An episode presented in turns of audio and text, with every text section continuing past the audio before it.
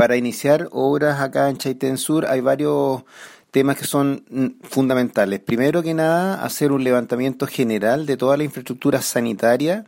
que existe en Chaitén Sur, dado que todos sabemos que sufrió daños muy importantes y dentro de eso